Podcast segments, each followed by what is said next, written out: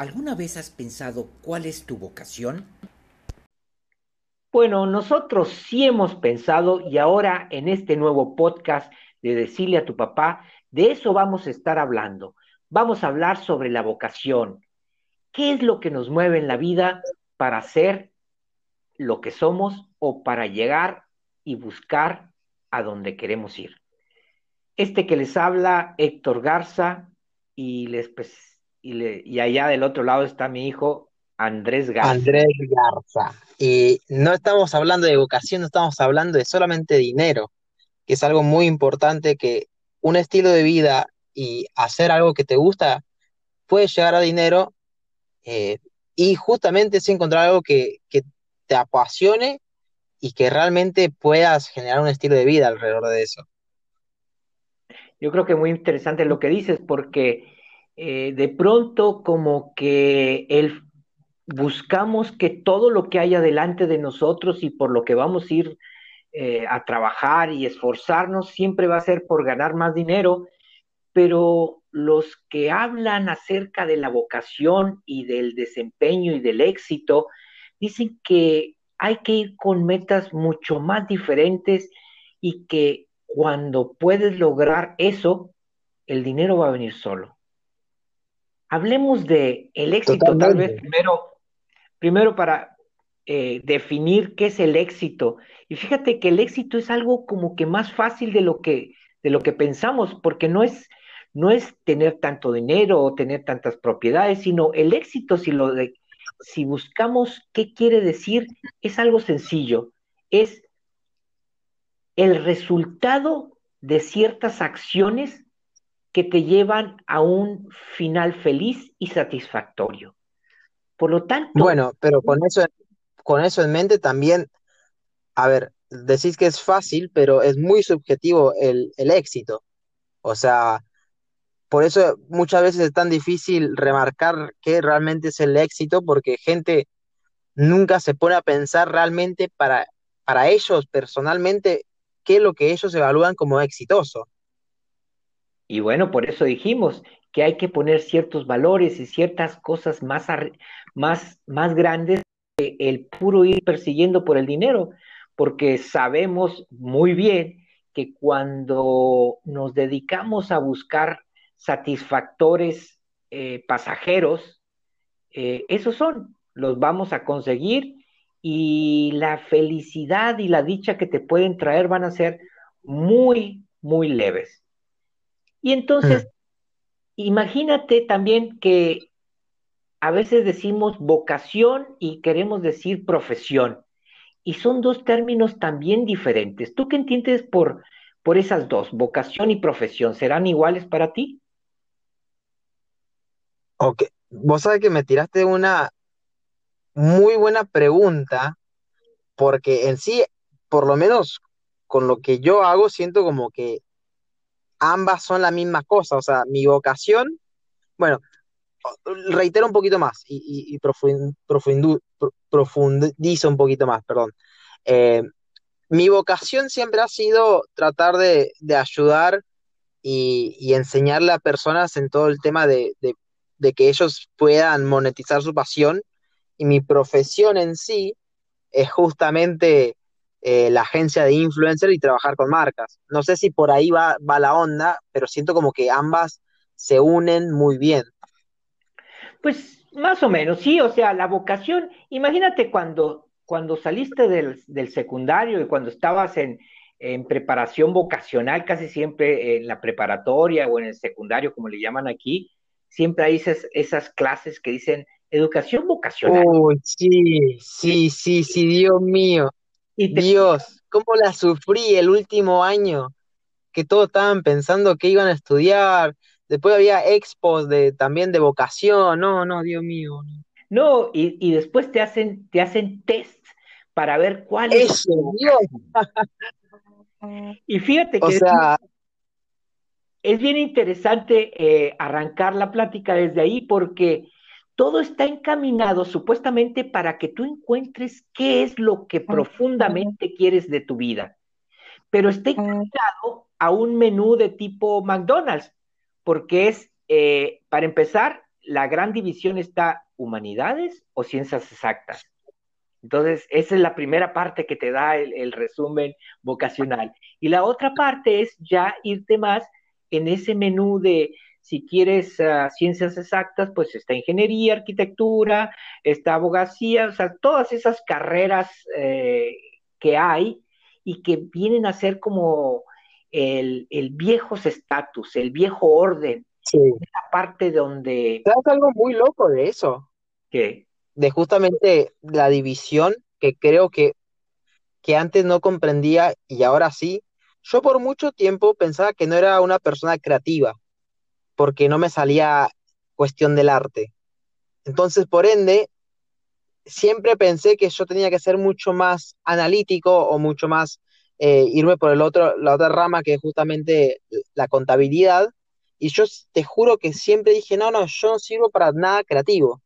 Y hoy en día digo, eso es un mito y una limitación que uno se pone porque justamente las normas establecidas te dan a entender de que tiene que ser o una o otra, pero nunca te dicen puede ser ambas. Bueno, acabas de dar exactamente con lo que quiere decir vocación tú lo dijiste, yo pensaba que la vocación era como que a ver, hacer un test y, a ver hacia dónde voy. Y no, la vocación es lo que te mueve internamente para hacer algo que te gusta, algo que, puedes desarrollar tu potencial. Entonces, eh, yo a lo que iba con estas, eh, el viejo orden era ese de que todo está enfocado a que vas por el lado de humanidades o de ciencias exactas. Y después, ese, esa vocación la tienes que buscar en un menú tipo McDonald's, decía yo, donde hay un, un número de carreras diferentes. Pero ¿qué pasa cuando la carrera que tú quieres o tu vocación no está enumerada en todas esas? ¿Qué hacer en ese sentido? Entonces, ahí... Que fue un poco lo que me pasó a mí. Y que fue exactamente. Yo te puedo decir que al principio cuando tú me empezabas a decir que era lo que tu vocación te estaba llamando y a la profesión que quería hacer, eh, bueno, hubo bastante enojo, no sé si enojo, pero te estuvimos presionando, que te tenías que escribir en alguno de los menús, que tenías que estar inscrito en la universidad. A ver, pongamos, pongamos en contexto porque esto es súper interesante, o sea, eh, para la gente que está escuchando, yo en realidad creo que hice tres, hice tres cursillos, básicamente tres introducciones a, carreras. La primera fue eh, ingeniería en sistemas, la segunda ingeniería, ingeniería industrial y la tercera licenciatura en economía. Y todo eso en un plazo de creo que dos a tres meses. Y después terminé dejando y fue cuando le dije a mi papá que quería tomar otro rumbo por lo menos por un año, así, no, no sabático, sino para perseguir algo que yo realmente creía. Y ahora sí ya puedes continuar porque quería justamente dar ese contexto de, de decir, ok, imagínate tener un hijo que te dice eso y vos como padre decís, uy, la puta madre, ya lo perdimos. No, no, y yo recuerdo a tu madre hablándome y decir, Héctor, algo tienes que hacer porque ese niño tiene que estudiar. Yo decía, bueno, pues sí tiene, pero pues yo, yo, a mí me pasó en mi vida, eh, en el podcast pasado me dijiste, bueno, ¿y qué pasó en tu vida que a los 50 años cambiaste de, de, profesión? Bueno, porque yo en aquel estatus de tú debes hacer esto, yo lo hice perfecto. O sea, tuve todos los, hmm. estuve haciendo todos los deberes.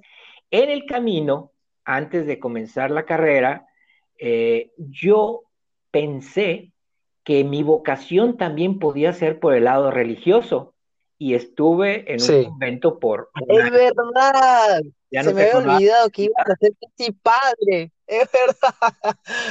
sí. Y entonces, fíjate, fíjate cómo, cómo, cómo se va dando todo, porque cuando yo veo mi potencial y, y como que toda mi fuerza hacia dónde estaba, volteo hacia mi casa, hacia las tradiciones, hacia el chip que llevo puesto, y la única opción que había para ese tipo de, vocación que yo sentía, pensaba que era en la iglesia y en un, y en un seminario. Entonces me voy a un seminario y no, al año vi que, que, por ahí no era. Entonces... Menos mal, si no, no, no hubiese existido. No hubieras existido tú. Y tal vez yo creo que desde ese entonces sabía que el seguir por esa vocación, por ese camino, me daría a que no llegaras tú y en algún sueño te debo de haber sido presente y dije, no, esto no es para mí y mm. Entonces regreso al estatus eh, y al orden establecido y me meto a estudiar ingeniería. ¿Por qué creo yo que ingeniería era? Pues porque mi papá era ingeniero. Entonces, mm. son partes de las cosas que uno hereda, uno hereda. Yo y, siempre dije, voy a ser, ah, ¿cómo se llama?, ingeniero. Y por eso ya después nunca, como que no veía yo otra forma de, de, qué hacer. Tuve otro momento, yo creo que donde pude ver, yo me fui a estudiar inglés a Estados Unidos y mi compañero de cuarto estaba estudiando el majoring en, en español. Y yo decía, ok. Qué, qué, qué grueso estos gringos. Qué padre poder estudiar algo como lenguas y, después mm. ah, eh, pues vas a poder trabajar y va a ganarte la vida. Yo me imaginaba en México estudiando eso y dije, pues me muero de hambre. O sea, los mexicanos tenemos que estudiar una carrera dura y trabajar en una empresa o en un banco, porque si no, no, no, no hay otra. Y, y en ese momento... Que es como también, o sea, que directamente relacionamos, por ejemplo, si alguien decís, estudio música o estudio eh, actuación, directamente lo asociamos como, ah, ok, esta persona se va a cagar de hambre.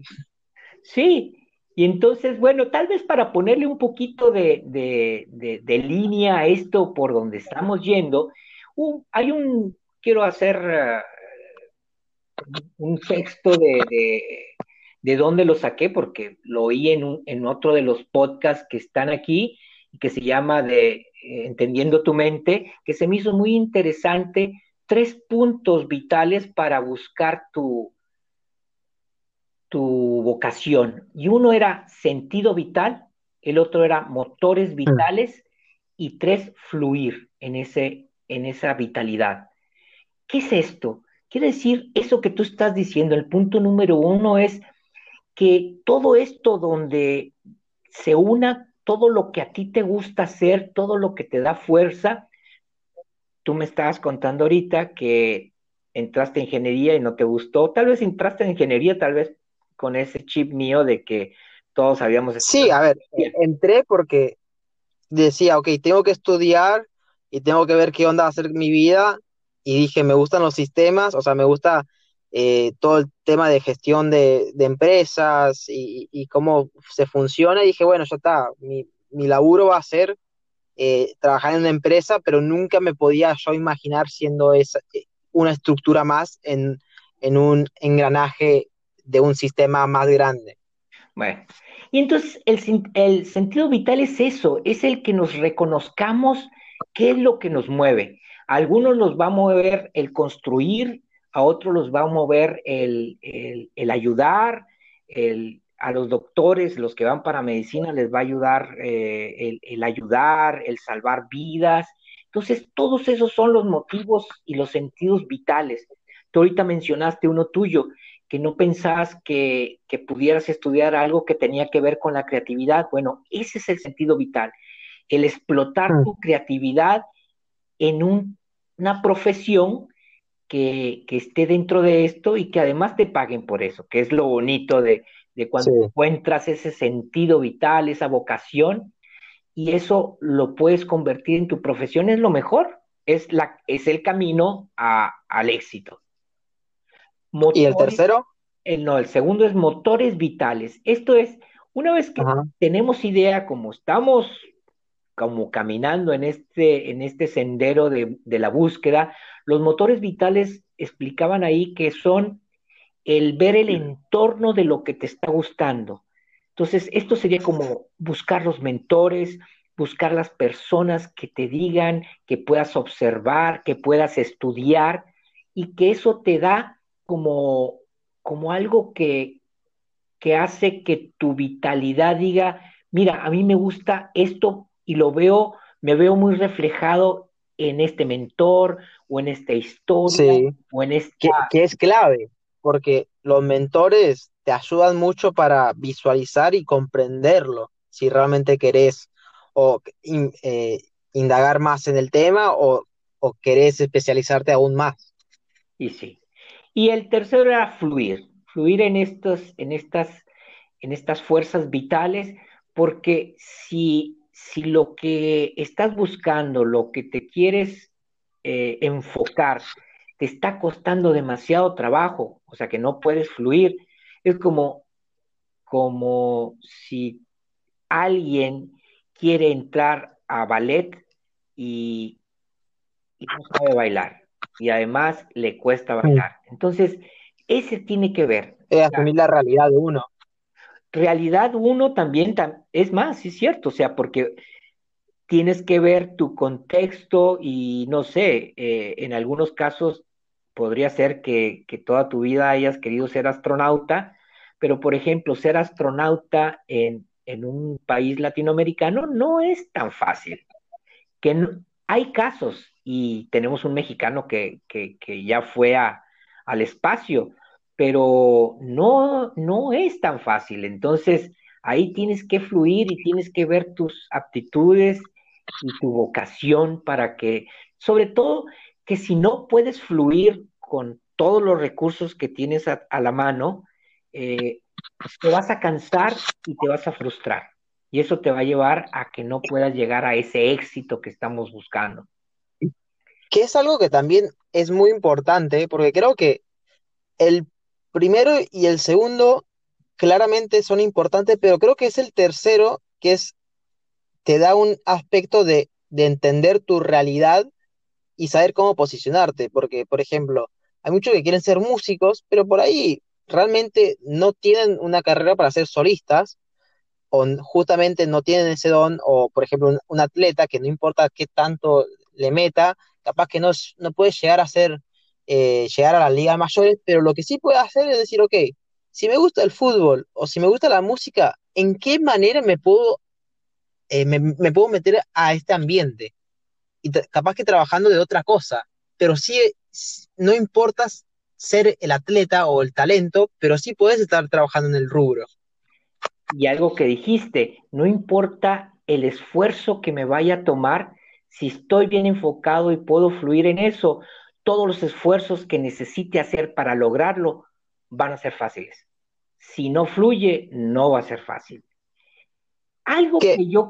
Hay hay un dicho, antes de continuar, hay un dicho muy importante que en todo el tema de cuando gente está haciendo emprendimientos y, está haciendo algo propio, y es importantísimo saber y tener en cuenta, y el dicho es, sepan matar al bebé.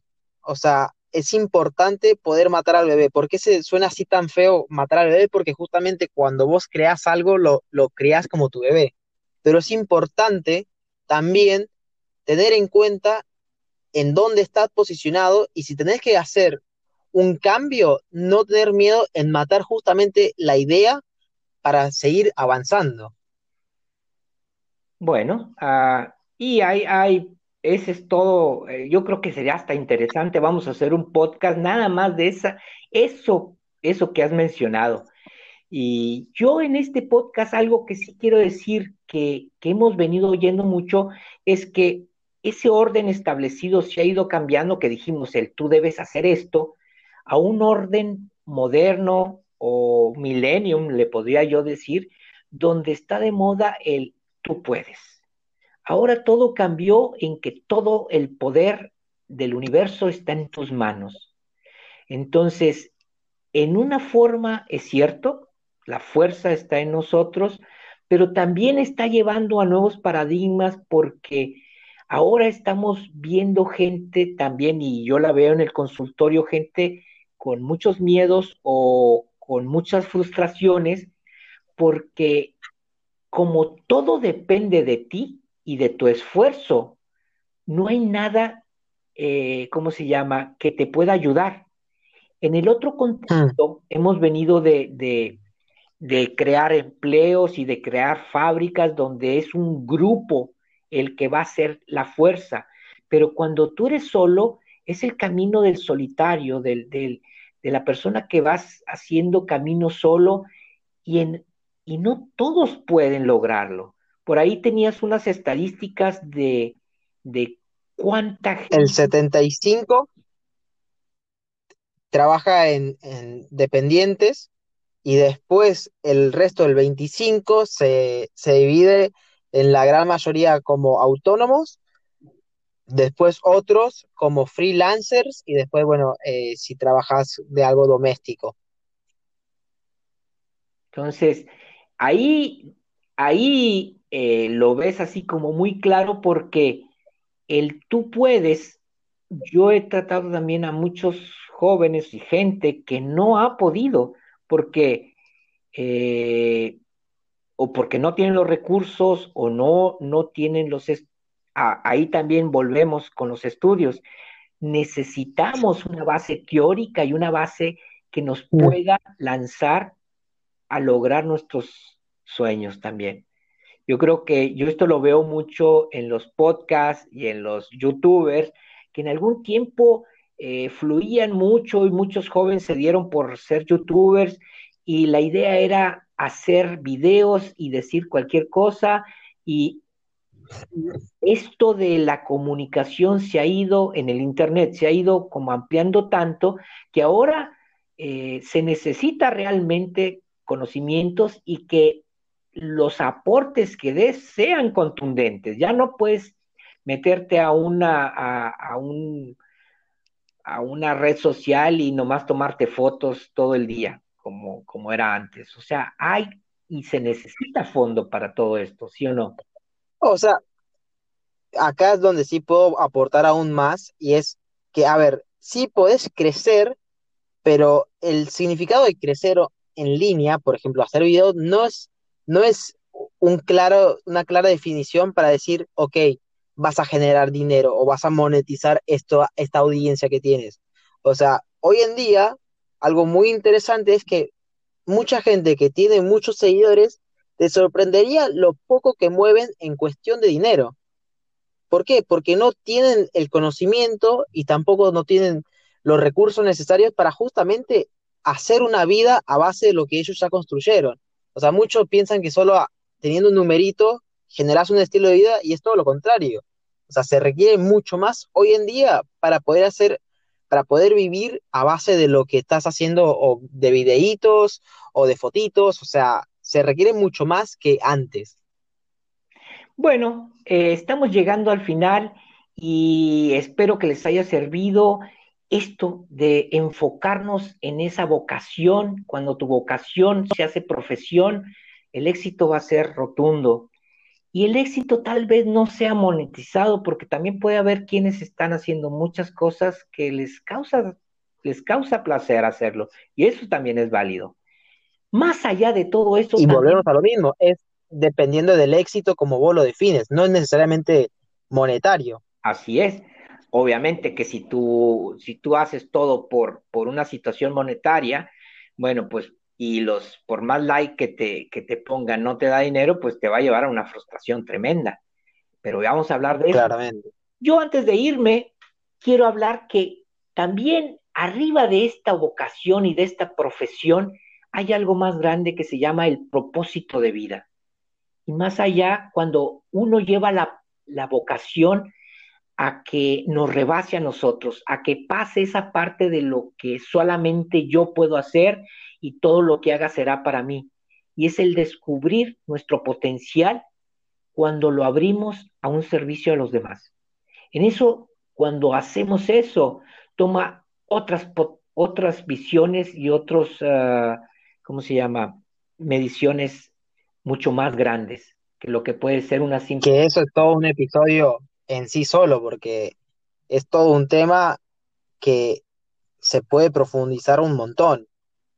Entonces, y sí se puede hacer porque hay que llevarlo con miras a que sea un servicio a los demás, hacer algo por el medio ambiente, por el mundo, por las personas. descubrir lo que hay más arriba de nosotros, Dios, el universo, descubrir la fuerza que hace todo este complot, que a veces es los vínculos, los vínculos familiares y los vínculos de amigos. Creo yo que los dejamos con, este, con estas preguntas, estas, estos puntos, cuáles son la fuerza vital que hay en ti para buscar tu vocación, que te permitan tener una profesión y llegar al éxito. Así que muchas gracias por escuchar este episodio. Acá que lo acompaña Andrés Garza, me pueden encontrar como Andy Captura y del otro lado. Héctor Garza y me pueden encontrar en Constelaciones Familiares Héctor Garza en Facebook. Bueno, y, también, y también tenemos... hasta la próxima. Tenemos nuestra página ahí de Decirle a tu papá. Ah, es verdad, la página, la página Decirle a tu papá, eso lo pueden encontrar en todas las redes, eh, ya sea Instagram o Facebook, así que Decirle a tu papá, Andy Captura y Héctor Garza, Constelaciones Familiares. Nos estamos viendo, escríbanos, dejamos ahí los datos, díganos de qué quieren que hablemos. Estamos viéndonos, que pasen buena semana. Chao, chao. Adiós.